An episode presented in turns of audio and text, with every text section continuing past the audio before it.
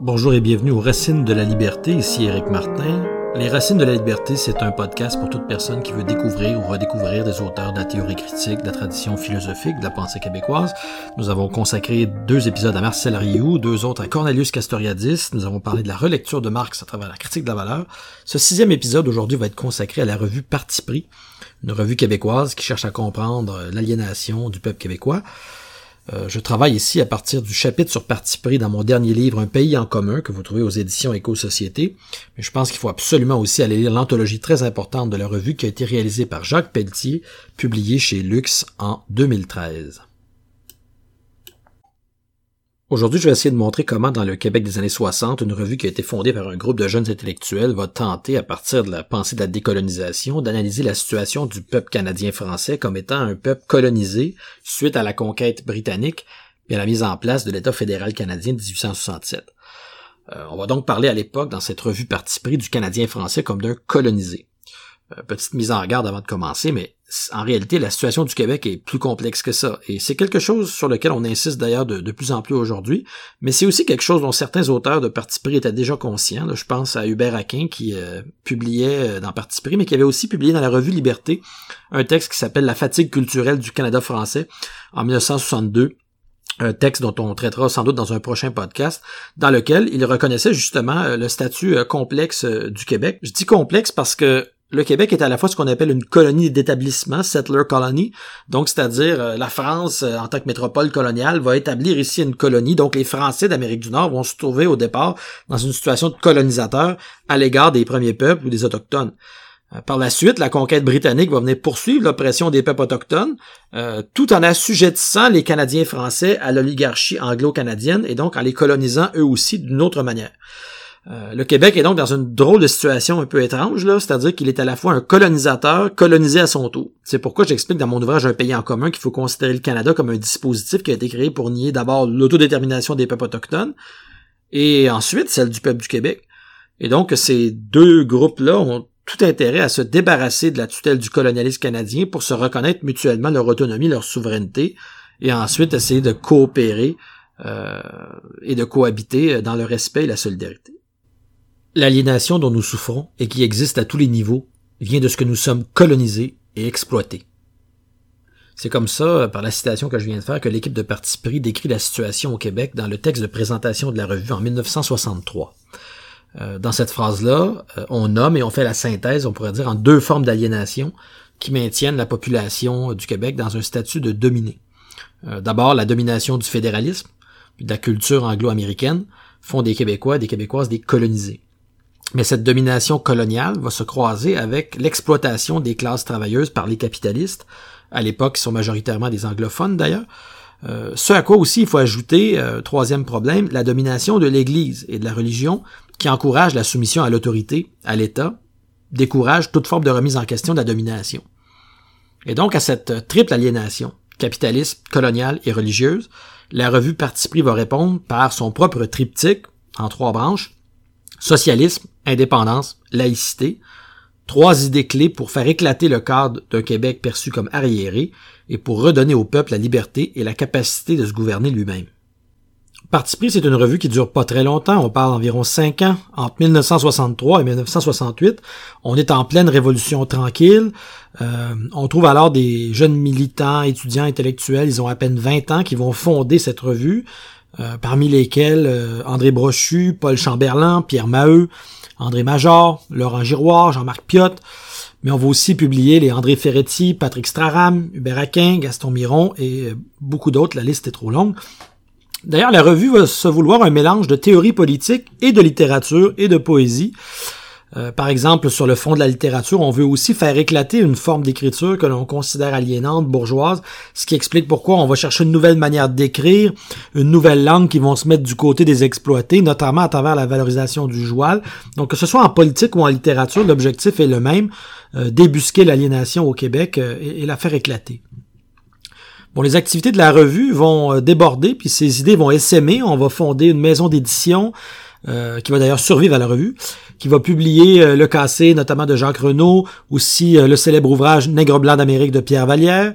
Euh, on va fonder des clubs de lecture un peu partout et éventuellement ces clubs de lecture vont devenir à leur tour un mouvement politique, le mouvement de libération populaire ou MLP, où seront notamment impliqués Vallière mais aussi Charles Gagnon qui arrivaient eux de la revue Révolution québécoise.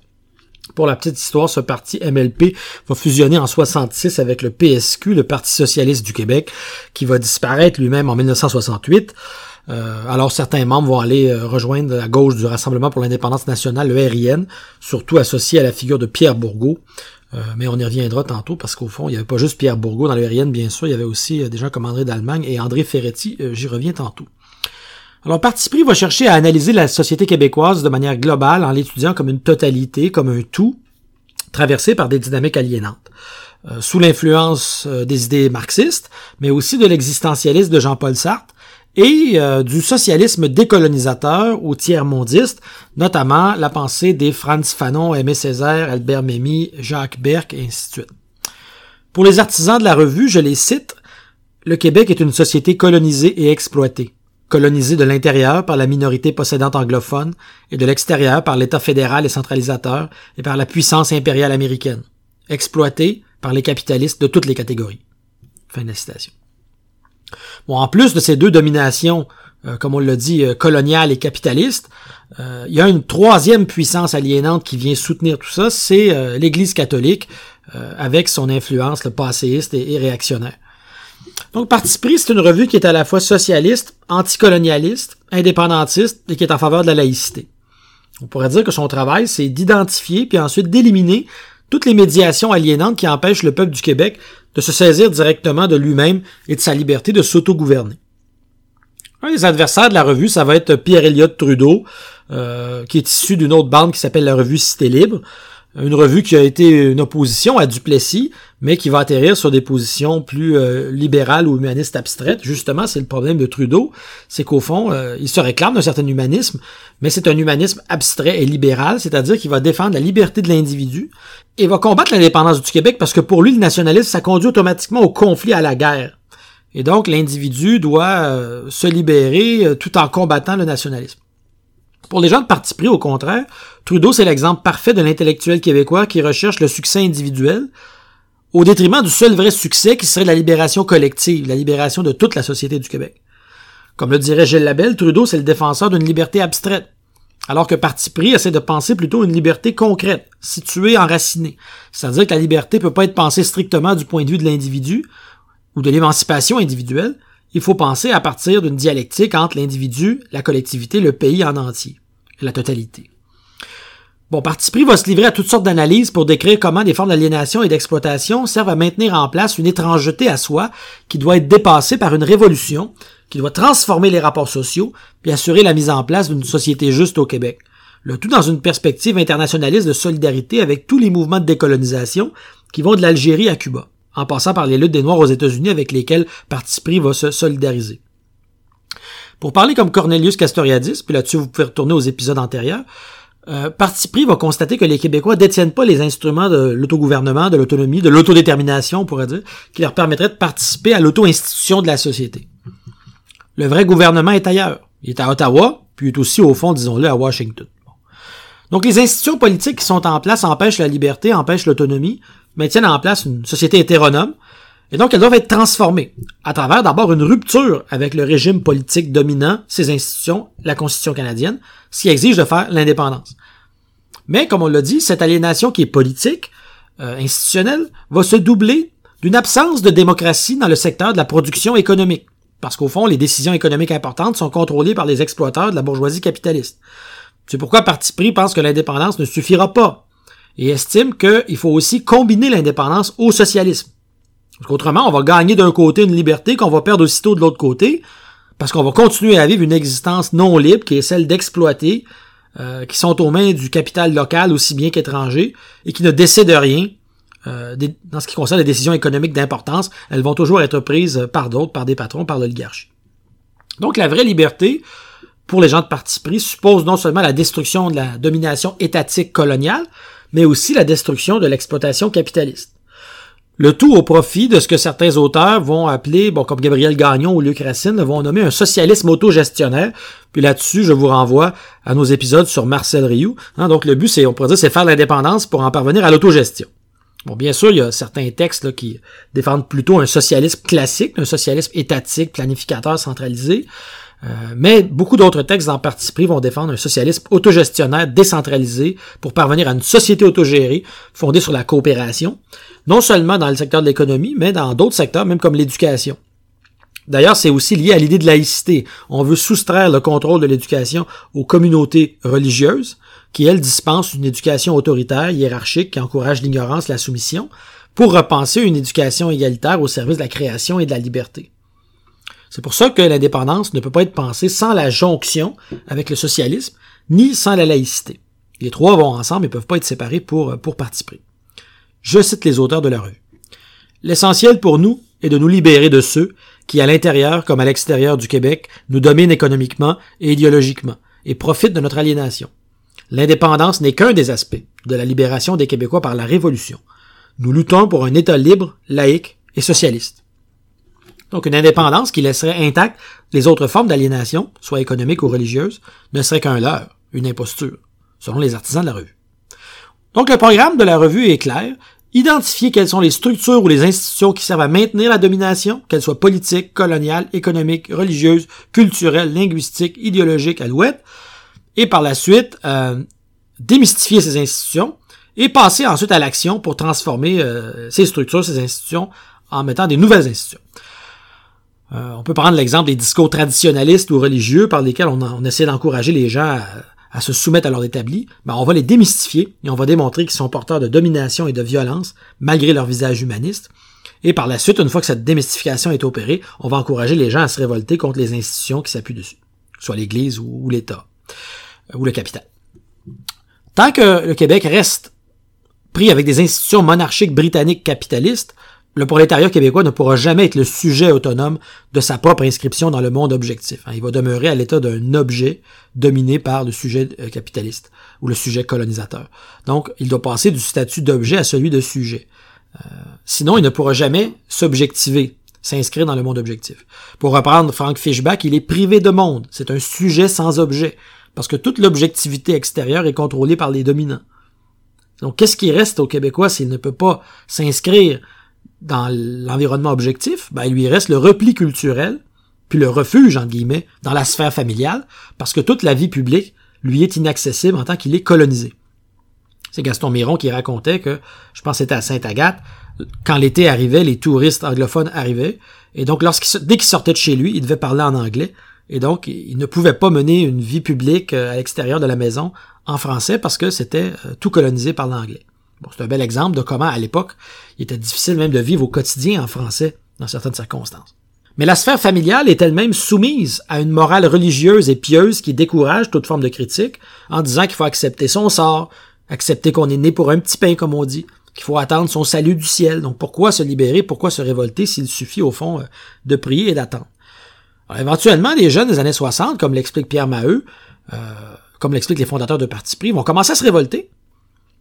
D'abord individuellement, à se révolter contre l'ordre établi euh, dans lequel ils sont, une société sclérosée.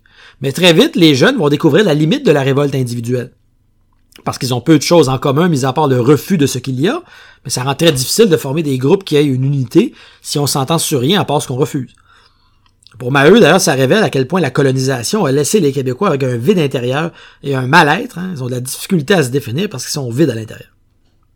C'est pourquoi Maheu, qui est influencé par ici Jean-Paul Sartre dans la critique de la raison dialectique, va dire qu'il faut passer de la révolte à la révolution.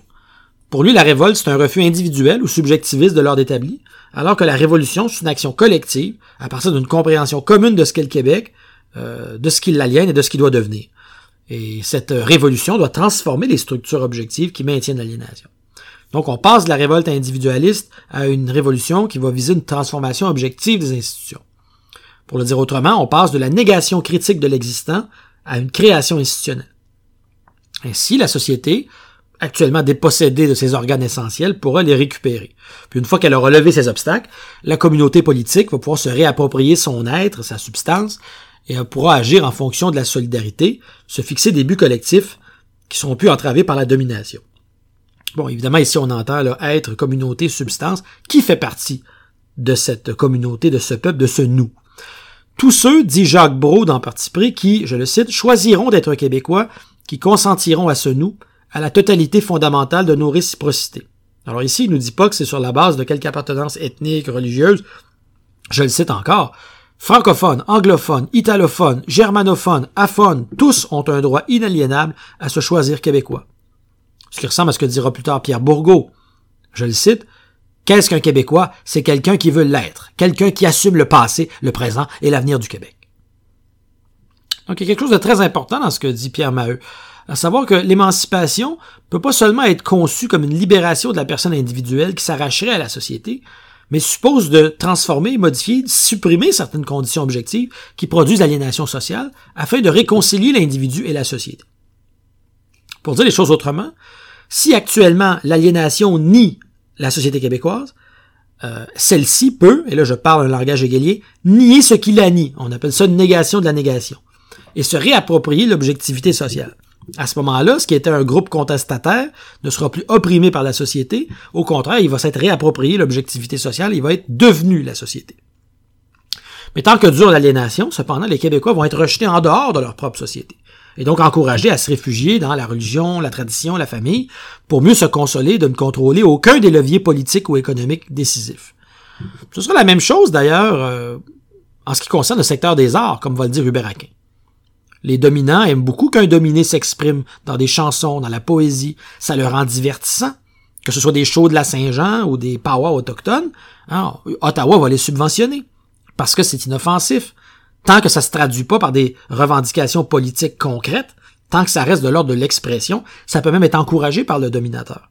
De toute façon, comme le dit Aquin, celui qui va se consacrer aux arts va être maintenu déficitaire parce que c'est pas payant.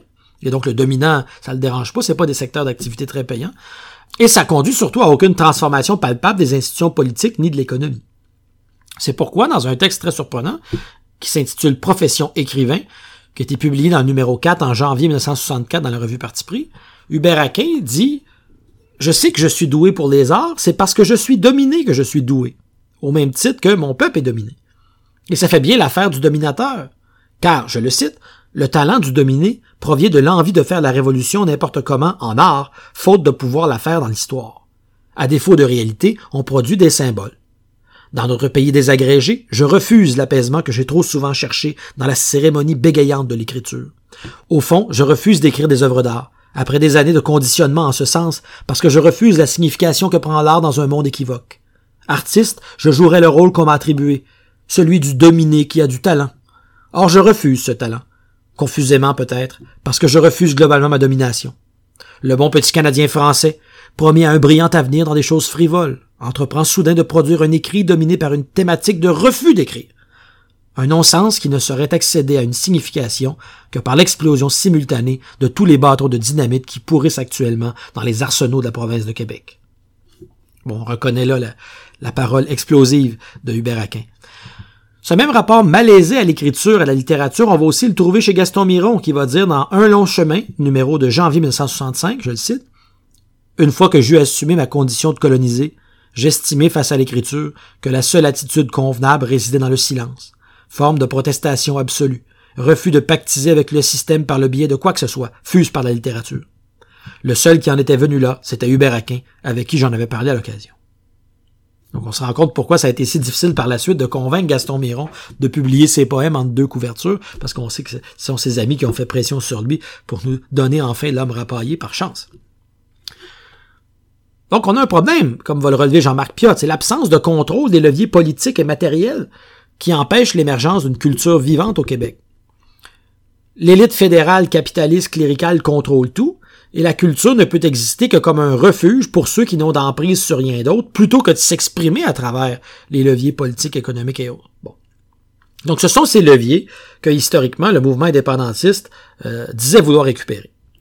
Par contre, évidemment, c'est possible que ces leviers-là soient arrachés à la bourgeoisie fédéraliste par une petite bourgeoisie capitaliste francophone, puis que le Québec indépendant devienne un petit Canada en miniature, où la majeure partie de la population ou du prolétariat continuerait d'être dominée politiquement, économiquement par une classe dominante, une oligarchie, une élite possédante, ce qui n'aurait pas réglé grand-chose. C'est pourquoi la sortie de la Confédération canadienne par l'indépendance doit, pour parti pris, être mise en œuvre par un parti révolutionnaire qui veut redonner le pouvoir aux classes travailleuses.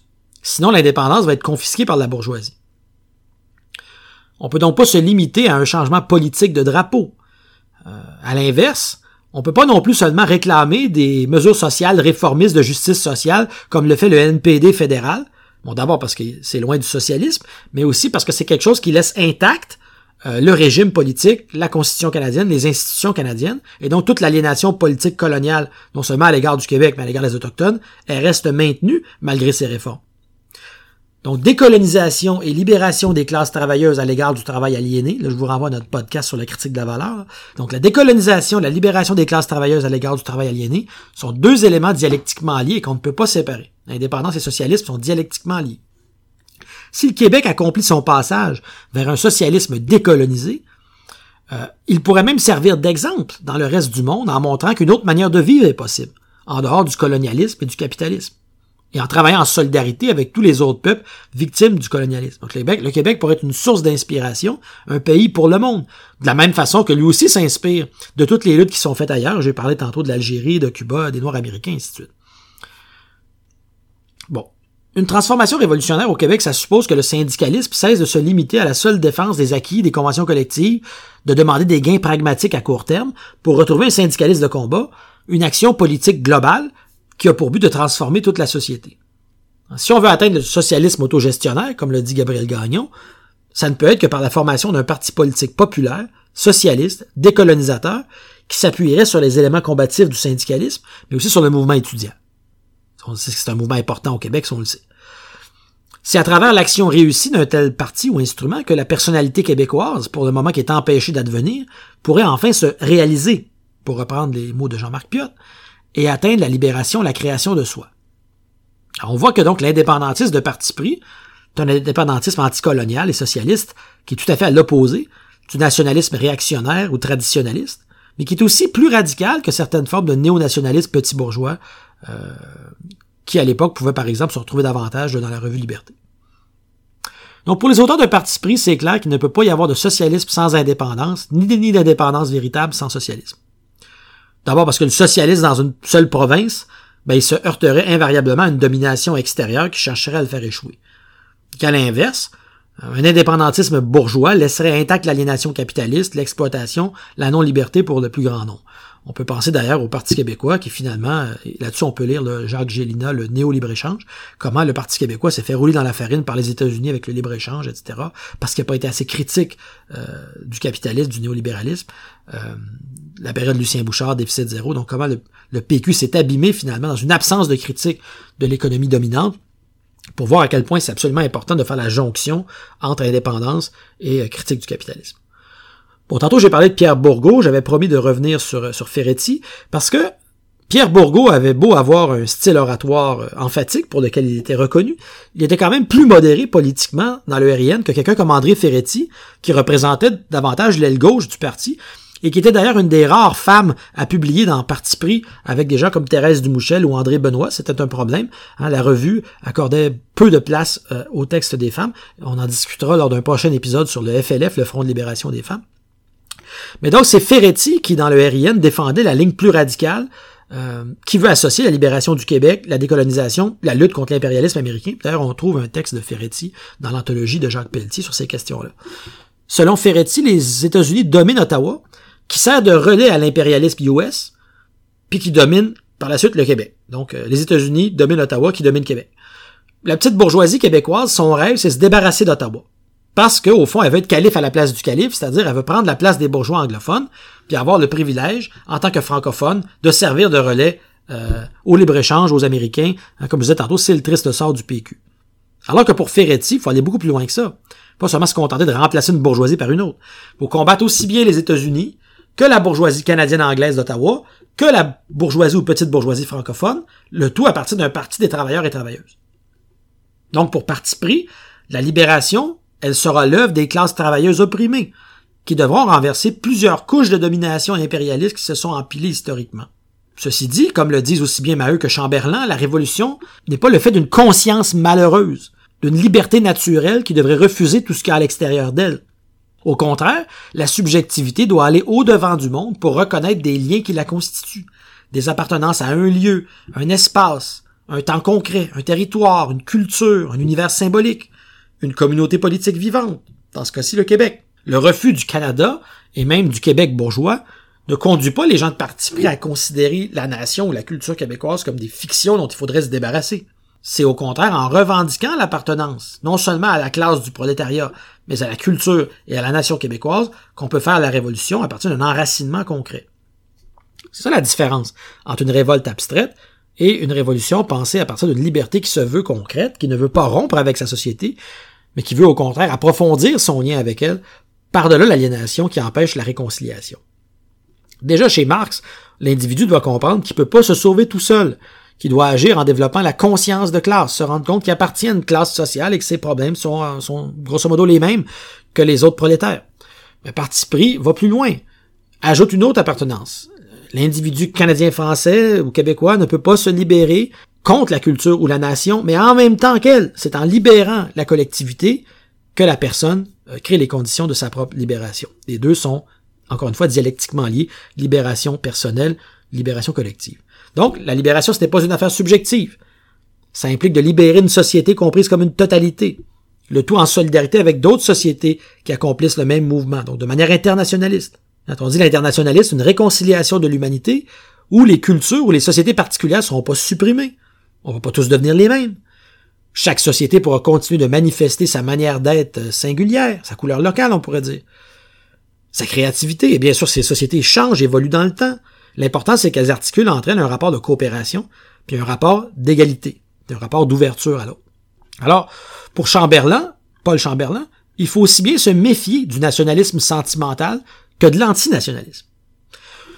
Les nationalistes sentimentaux, c'est ceux qui parlent du Québec avec la main sur le cœur, mais qui sont insensibles aux contradictions, aux injustices qui plombent la société. Comme disait Michel Chartrand, ce sont des nationaleux qui disent défendre la langue, mais qui laissent crever ceux qui la parlent. Pour Chamberlain, une indépendance qui serait accomplie uniquement par nationalisme sentimental laisserait intact des conflits, des contradictions qui doivent être dépassées. Bon, c'est pas dur de voir le lien entre cette critique-là et celle qu'on pourrait faire aujourd'hui à un nationaliste conservateur qui est incapable, semble-t-il, de critiquer d'autres formes de domination ou d'injustice, hein, qui au fond ne fait jamais la critique du capitalisme et euh, tape à qui mieux mieux sur l'immigration. Bon. Le problème, dit Chamberlain, c'est que l'attitude inverse est aussi problématique. Et souvent, d'ailleurs, cette attitude inverse, est causée par une réaction allergique au nationalisme réactionnaire. Je cite Paul Chamberlain. Par ailleurs, certains antiséparatistes se figent dans leur attitude par crainte d'une telle mystification. Ou plutôt, ils craignent que le nationalisme comme sentiment obnubile la conscience nationale par rapport à ses problèmes réels. Dans le mouvement séparatiste, ils redoutent l'oubli des tâches sociales et politiques concrètes qu'implique une révolution nationale. Ils se refusent à l'idée de l'indépendance en raison même des entreprises sociales que nécessite le développement de la nation. Nous pensons que ces deux attitudes méconnaissent également la complexité de la situation. Nous estimons qu'on ne peut dissocier la libération nationale de la solution des problèmes sociaux, économiques et politiques de la nation. La seule façon de dépasser le nationalisme, c'est de mettre en marche et d'accomplir la révolution nationale. Cette révolution, pour être efficace, ne peut être que sociale. Il me semble que cette citation de Chamberlain est assez lumineuse. Elle est tirée d'un article qui s'appelle Aliénation culturelle, révolution nationale, dans Parti pris, novembre 1963. Donc oui, il faut critiquer selon lui le nationalisme sentimental ou réactionnaire, mais la seule manière de le dépasser, c'est pas d'abandonner l'indépendance du Québec pour se replier seulement sur la défense des questions sociales ou des droits individuels. C'est au contraire en accomplissant la révolution nationale, la libération de la collectivité par l'indépendance, qu'on peut passer à une étape, on pourrait dire, où le problème du nationalisme aura été résolu et où finalement la justice sociale va aussi pouvoir être réalisée. Parce que si cette révolution n'est pas sociale, elle va laisser intact des injustices, des contradictions, des conflits qui empêchent la liberté. Bon, c'est dur quand on lit ce texte-là, qui pourtant, je l'ai dit, date de 1963, c'est très dur de ne pas penser au débat public d'aujourd'hui. Dans nos médias, de manière très spectaculaire, on a un débat polarisé, on pourrait dire binaire, manichéen, entre deux catégories. D'un côté, des nationalistes qui parlent de la nation avec emphase, mais qui ignorent la question sociale, qui font pas la critique du capitalisme, ainsi de suite. De l'autre côté, des défenseurs de la question sociale, certains en tout cas, pour qui le mot d'indépendance rimerait automatiquement avec racisme, xénophobie, fermeture d'esprit, ainsi de suite. Je pense par exemple à cet artiste québécois, j'ai lu une entrevue la semaine dernière dans un journal. L'artiste en question se montrait très sensible, avec raison, à plusieurs injustices très importantes, notamment euh, la question autochtone par exemple. Mais dès qu'on l'interrogeait sur l'indépendance du Québec, il répondait bah je, je sais plus trop où je me situe là-dessus. Euh, c'est une question qui a été monopolisée par des xénophobes, disait-il, qui me font peur. De toute façon, euh, disait-il encore, j'aime j'aime Vancouver, j'aime Toronto après tout. Hein, est-ce que c'est pas là une belle illustration de la confusion binaire ou manichéenne dans laquelle on se trouve? C'est-à-dire que la jonction entre décolonisation, socialisme, indépendance, laïcité, qui était une synthèse à parti pris, semble aujourd'hui être devenue impensable et on a une tendance à opposer, au fond, hein, d'un côté la nation et de l'autre la justice sociale, euh, et, à faire en sorte que ces, questions-là soient le monopole euh, d'un groupe ou d'un autre. D'un côté les nationalistes, puis de l'autre côté euh, ceux qui s'occupent de la justice sociale, comme si au fond ces choses-là ne pouvaient pas être synthétisées. Alors que ce que Chamberlain et les autres auteurs de Parti pris essayaient de dire, c'est justement qu'on ne peut pas défendre l'indépendance sans l'articuler à une critique des autres formes d'injustice, d'aliénation, de domination, de hiérarchie. Puis qu'on peut pas obtenir la justice sociale sans transformer les institutions politiques coloniales aliénantes du Canada. Hein, si on demande uniquement des droits individuels au nom de la Charte canadienne des droits et libertés, ben on reste à l'intérieur du système fédéral canadien, et c'est un système, comme le relevait d'ailleurs Alain Deneau dans Relation, qui est un projet colonial réussi et qui va continuer de rester un projet colonial tant qu'il ne sera pas euh, démantelé. c'est d'ailleurs ce que plusieurs autochtones euh, soulèvent à juste titre. C'est la richesse de parti pris que de poser le lien nécessaire entre la rupture avec le carcan fédéral par l'indépendance d'un côté, puis le socialisme de l'autre. Comme le dit Jacques Pelletier, on peut considérer que le projet de révolution globale ou totale qu'a essayé d'articuler parti pris, c'est la contrepartie positive ou la réponse au refus global de 1948. Le refus global nous a dit à quoi il fallait dire non. Le Québec arriéré, le Québec autoritaire, le duplessisme. Mais c'est parti pris qui par la suite va esquisser les lignes de ce à quoi il faut dire oui. Ce pourquoi, selon les auteurs de cette revue, il faut s'engager. Le démantèlement des institutions coloniales, capitalistes, cléricales, l'avènement de ce que Fernand Dumont appelait un socialisme d'ici, dans leur cas un socialisme autogestionnaire, pensé à partir de la liberté d'une collectivité politique et d'une culture vivante, est rendu possible à travers, je les cite, une révolution nationale démocratique accomplie sous l'impulsion des classes travailleuses. Merci. C'est tout pour cet épisode sur Parti pris. À la prochaine.